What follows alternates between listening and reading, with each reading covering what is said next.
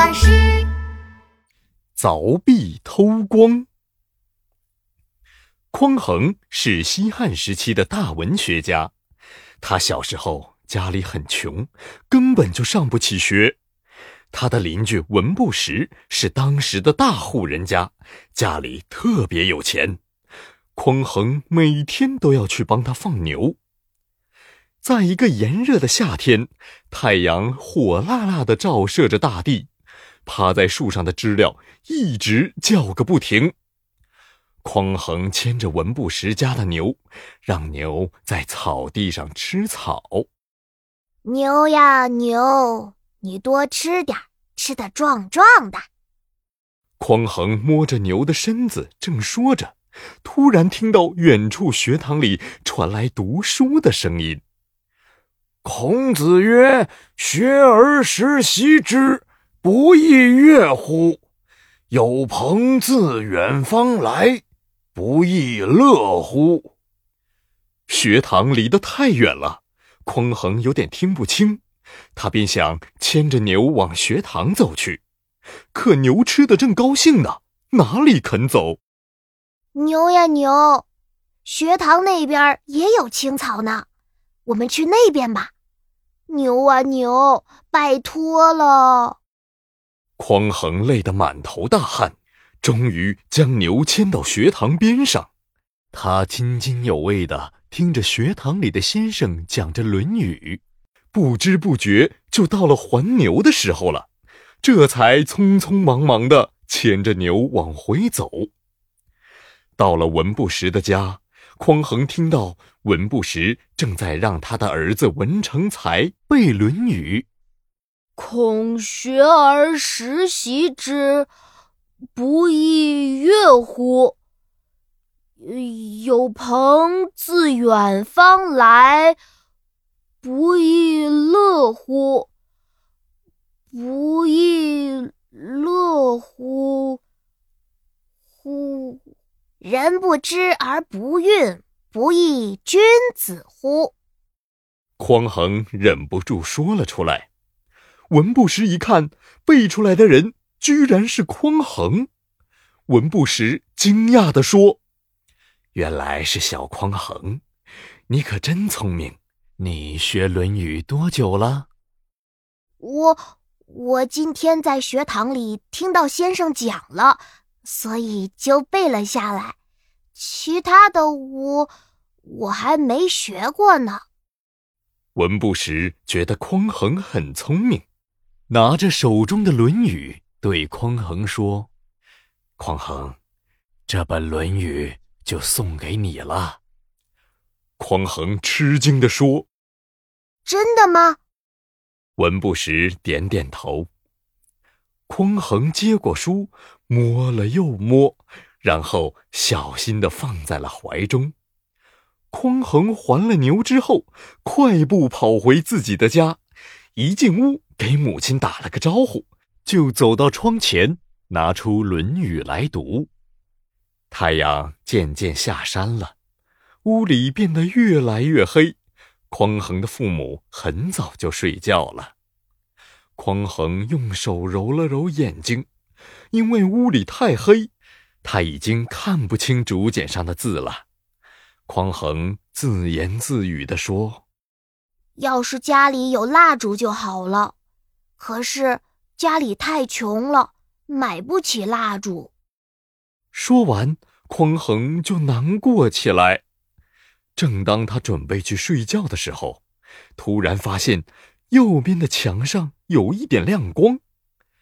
匡衡走过去看了看，原来是墙壁上破了一个拇指大小的洞。匡衡很高兴，连忙拿着竹简走到墙边，借着小洞传来的光，正好可以看清一点字。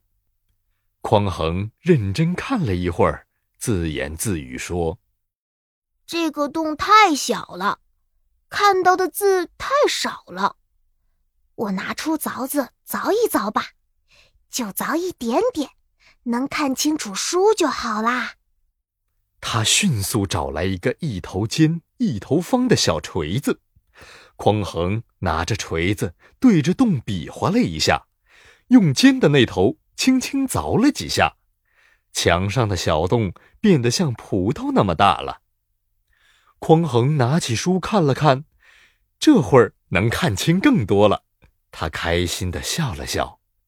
不一会儿，匡衡又想，是不是可以再把洞弄大一些，这样就能看得更清楚了。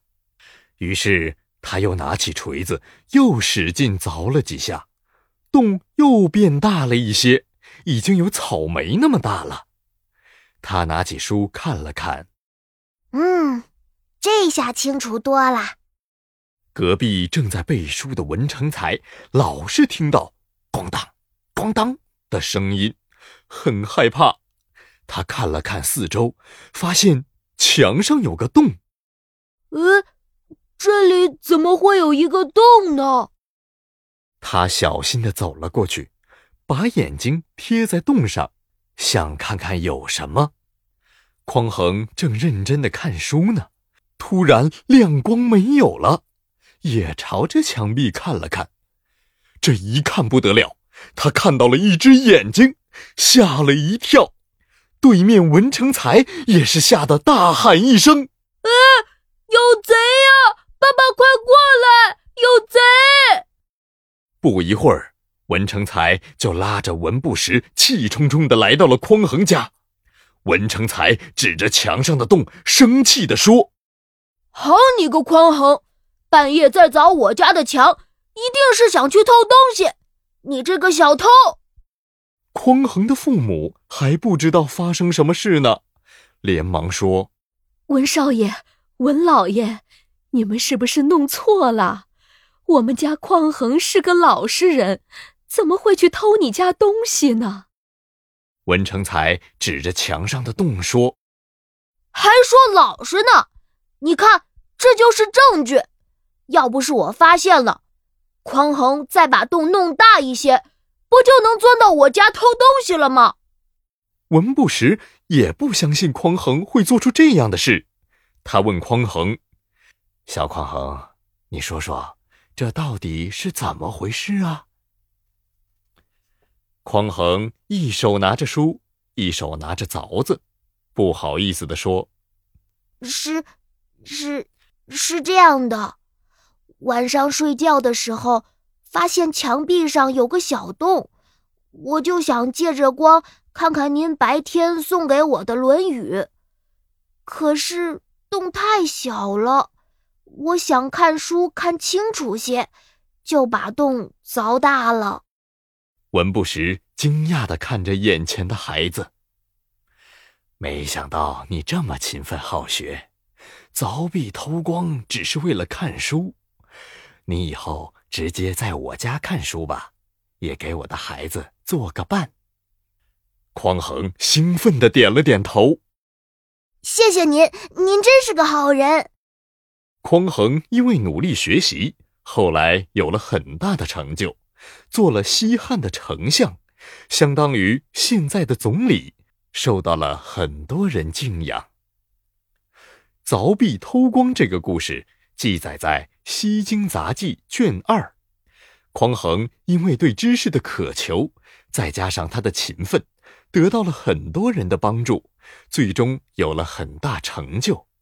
凿壁偷光。比喻勤奋学习的精神。